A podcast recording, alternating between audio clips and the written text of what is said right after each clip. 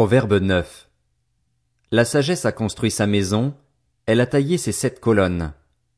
Elle a abattu son bétail, mélangé son vin et dressé sa table. Elle a envoyé ses servantes, elle crie sur le sommet des hauteurs de la ville. Qui manque d'expérience? Qu'il entre ici? Elle dit à ceux qui sont dépourvus de bon sens, Venez manger de mon pain et boire du vin que j'ai mélangé. Abandonnez la naïveté et vous vivrez. Avancez sur la voie de l'intelligence. Celui qui instruit le moqueur récolte le mépris, et celui qui reprend le méchant s'attire ses insultes. Ne reprends pas le moqueur si tu ne veux pas qu'il te déteste, mais reprends le sage et il t'aimera. Donne au sage et il deviendra encore plus sage, enseigne le juste et il augmentera son savoir. Le commencement de la sagesse, c'est la crainte de l'éternel. La connaissance du Dieu saint, voilà en quoi consiste l'intelligence. Oui, c'est grâce à moi que tes jours se multiplieront et que les années de ta vie augmenteront. Si tu es sage, tu l'es pour toi. Si tu es moqueur, tu en supporteras les conséquences tout seul. La folie est une femme bruyante, naïve, qui ne sait rien. Elle s'assied à l'entrée de sa maison, sur un siège, dans les hauteurs de la ville, pour interpeller les passants qui vont droit leur chemin. Qui manque d'expérience? Qu'il entre ici. Elle dit à celui qui est dépourvu de bon sens. L'eau volée est douce et le pain mangé en cachette est agréable. Et il ne sait pas que là se trouvent les défunts, que ceux qu'elle a invités sont dans les vallées du séjour des morts. Proverbe 10. Proverbe de Salomon. Un fils sage fait la joie d'un père, et un fils stupide le chagrin de sa mère. Les trésors acquis par la méchanceté ne sont d'aucun profit, mais la justice délivre de la mort. L'Éternel ne laisse pas le juste souffrir de la faim, mais il repousse l'avidité des méchants. Celui qui agite avec nonchalance s'appauvrit, mais la main des personnes actives est source de richesse.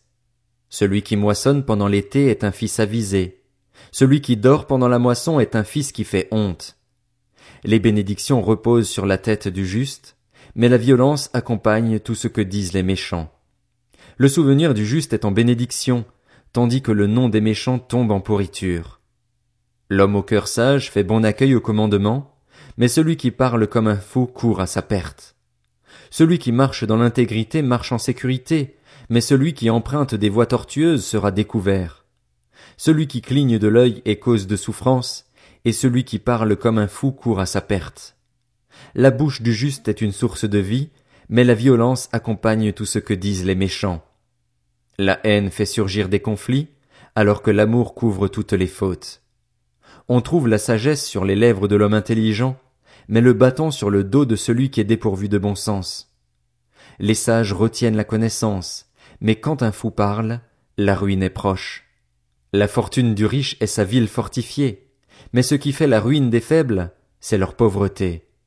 Le salaire du juste sert à la vie, le revenu du méchant sert au péché. Celui qui garde l'instruction prend le chemin de la vie, mais celui qui délaisse l'avertissement s'égare. Celui qui dissimule de la haine a des lèvres menteuses, et celui qui propage des racontards est stupide. Celui qui parle beaucoup ne manque pas de péché, mais celui qui met un frein à ses lèvres est un homme avisé. La langue du juste est un argent affiné, mais le cœur des méchants ne vaut pas grand chose. Par ses lèvres, le juste est le berger d'un grand nombre, tandis que les fous meurent par manque de bon sens. C'est la bénédiction de l'Éternel qui enrichit, et il ne la fait suivre d'aucun chagrin. Commettre le crime paraît un jeu à l'homme stupide, mais la sagesse appartient à l'homme intelligent. Ce que redoute le méchant, c'est ce qui lui arrive, tandis que les justes reçoivent ce qu'ils désirent. Quand la tempête passe, le méchant disparaît, tandis que le juste a un fondement éternel. Ce que le vinaigre est pour les dents et la fumée pour les yeux, le paresseux l'est pour celui qui l'envoie. La crainte de l'Éternel prolonge la vie, tandis que les années des méchants sont abrégées. L'espérance des justes, c'est la joie, tandis que l'attente des méchants meurt avec eux. La voix de l'Éternel est un rempart pour l'intégrité, mais elle provoque la ruine de ceux qui commettent l'injustice. Le juste ne sera jamais ébranlé, tandis que les méchants n'habiteront pas le pays. La bouche du juste a pour fruit la sagesse, mais la langue perverse sera coupée.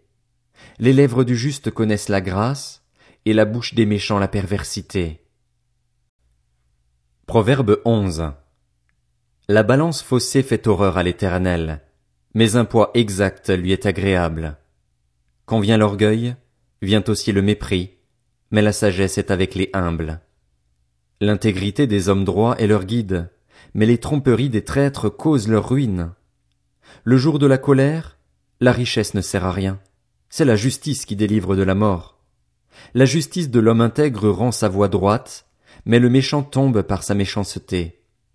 La justice des hommes droits les délivre, mais les traîtres sont prisonniers de leur avidité. À la mort du méchant, son attente meurt avec lui. C'est en pure perte qu'il plaçait son espoir dans les richesses. Le juste est délivré de la détresse et le méchant y prend sa place. Par sa bouche, l'impie perd son prochain, tandis que les justes sont délivrés par leur connaissance. Quand les justes sont heureux, la ville est dans la joie, et quand les méchants disparaissent, on pousse des cris d'allégresse. La ville prospère grâce à la bénédiction des hommes droits, mais elle est démolie par la bouche des méchants. Celui qui méprise son prochain manque de bon sens, mais l'homme qui a de l'intelligence se tait. Celui qui propage des calomnies dévoile des secrets, tandis que l'homme digne de confiance les garde. En l'absence de directive, le peuple tombe. Le salut réside dans un grand nombre de conseillers.